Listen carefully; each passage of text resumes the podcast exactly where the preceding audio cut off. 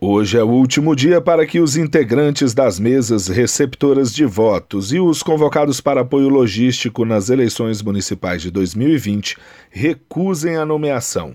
Hoje também é a data limite para os partidos políticos formularem reclamação ao juiz eleitoral sobre as nomeações e nesta quarta-feira será o último dia para o juiz eleitoral decidir sobre as reclamações de composição das mesas receptoras de votos e de justificativas, ou sobre eleitores nomeados para auxílio logístico.